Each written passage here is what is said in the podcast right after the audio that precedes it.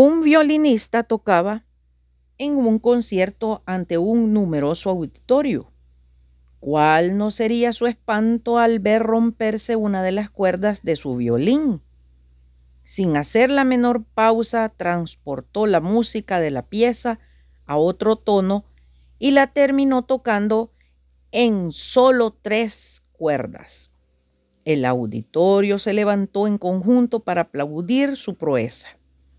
Su grandeza no estaba solo en su talento, sino que en vez de quejarse de su mala suerte, usó lo que tenía para terminar la tarea. Frecuentemente decimos, no tengo talento, no me puedo expresar bien o no conozco suficientemente la santa palabra de Dios.